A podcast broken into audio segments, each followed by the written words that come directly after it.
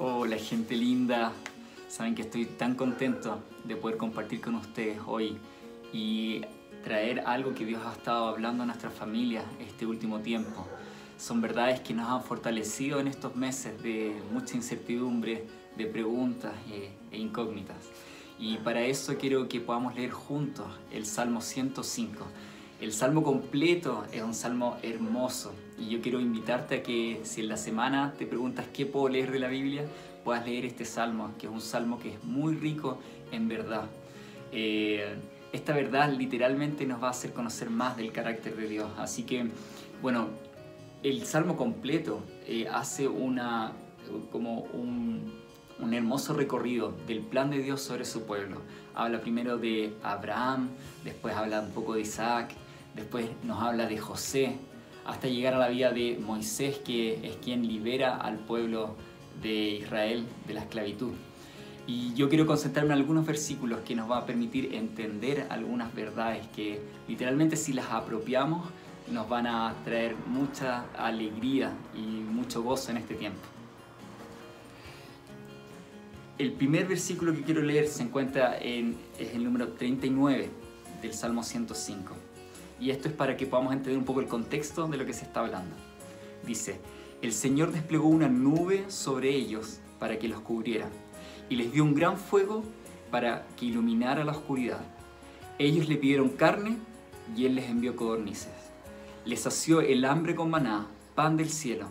Partió una roca y brotó agua a chorros, que formó un río a través de tierra árida y baldía este era un poco el contexto. Yo sé que ustedes conocen la historia y saben de que aquí está un poco mostrando la necedad del pueblo de Dios, que también es bueno que nosotros hagamos este ejercicio de ver en ocasiones nosotros nos parecemos mucho a este pueblo. Eh, pero ellos, el contexto era de que en medio de que Dios estaba mostrando su favor, les protegía, les cubría, les proveía del alimento, incluso les dio ropas que no se gastaban. Incluso en ese contexto ellos decían, Dios, parece que estamos mucho mejor en Egipto. La verdad es que no queremos estar acá. Y e incluso en ese contexto me encanta ver lo que dice a continuación. Y es ahí donde yo me quiero centrar, porque muestra tanto el corazón y el amor de Dios sobre sus hijos, sobre su pueblo. Y dice lo siguiente, pues, y me encantan todos los pues en la Biblia, porque revelan tanto, tanta verdad. Dice, pues, recordó la promesa sagrada que le había hecho a su siervo Abraham. Así que sacó a su pueblo de Egipto con alegría, a sus escogidos con gozo. Y la verdad es que no me deja de emocionar esto, porque me encanta ver el corazón de Dios, que a pesar de que muchas veces nosotros somos indiferentes, e incluso la historia cuenta de que el pueblo luego de eso fue, eh, mostró su infidelidad con Dios, pero incluso en ese contexto Dios decide ser fiel a su pacto. Y puedo rescatar tres cosas en estos versículos, en el 42 y 43. El primero es que veo que Dios eh, es excelente en recordar. Él no se olvida de nada de lo que nos ha prometido. Él eh, literalmente a, Dios no se le escapa ni una. Eh, no se olvida de nada de lo que ha prometido en la vida de sus hijos. Y a continuación veo que inmediatamente habla de su fidelidad, porque dice, pues recordó la promesa sagrada que le había hecho a su siervo Abraham. Y habla de que todo lo que Dios quiere y ha prometido sobre nosotros, Él lo va a cumplir. Él dice, yo recuerdo, en algún momento le hice esta promesa a mi hijo, yo lo voy a hacer. Pero quizás lo que más me conmueve es lo que veo a continuación, es de que no solo Él lo cumple y Él es fiel para cumplirlo, sino que lo hace con alegría, lo hace con mucho gozo. Y eso me emociona de ver su carácter y su corazón, de que Dios siempre se mueve desde este lugar, de Él se deleita en todo lo que hace sobre la vida de sus hijos. Y sobre todo en este contexto y en, este, en el día de hoy, donde nosotros estamos siendo bombardeados de promesas, lo vemos a través de campañas publicitarias que quizás nos ofrecen productos que nos dicen, cuando lo compres va a cambiar tu vida. Y muchas veces nosotros lo adquirimos y nos damos cuenta de que no es tan así. O, mm, ¿para qué decir campañas eh, políticas previos a elecciones? Nos prometen tantas cosas y que después con el tiempo nos damos cuenta que no todas se pueden cumplir. Eh, ¿Y para qué decir cuando eh, nos han prometido cosas, gente muy amada y muy querida? Y finalmente todas estas cosas generan un quiebre en nosotros y una desilusión.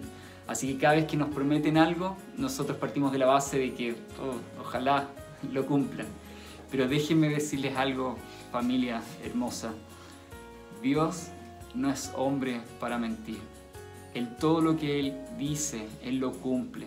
Esto lo podemos ver en la vida de Jesús porque Él dice que es el autor y el consumador de nuestra fe. Todo lo que Él inicia, lo concluye. Todo lo que Él empieza en nuestra vida, Él se deleita en hacerlo. Y déjame decirte que no solo lo cumple, sino que lo hace con mucho gozo. Dios se deleita en ver las promesas cumplidas en tu vida. Así que realmente yo tengo el deseo de hoy día orar y, pedirle a Dios que traiga esta verdad sobre nuestras vidas, que nos permita entender cuán bueno es Él y cuánto se deleita en cumplir su obra en nosotros. Él no se ha olvidado de nada. Yo no sé si quizás en este tiempo eh, es fácil quizás decir, oh, quizás Dios se olvidó de mí, se olvidó de las promesas que Él ha hecho sobre mi vida. Pero déjame decirte que entre más leo la Biblia, más veo que hay muchas promesas sobre ti. Y, mm, y me encanta saber de que Dios se va a encargar de cumplirla. Así que déjame orar por ti para, para que Dios traiga esta verdad y podamos abrazarla. Mm. Padre bueno, te doy tantas gracias porque por medio de la Biblia podemos conocer tu corazón, podemos entender qué es lo que tú eh, haces con amor y cómo te deleitas en, en hacer tu obra completa en tu Hijo. Y todo lo que tú has prometido, Señor, tú te vas a encargar de cumplirlo al pie de la letra. No eres hombre para mentir. Tú nunca te has olvidado de nada de lo que has dicho, Señor. Así que hoy día yo quiero pedirte que tú traigas esta verdad a nuestros corazones para que podamos caminar tranquilos, Señor, y confiados.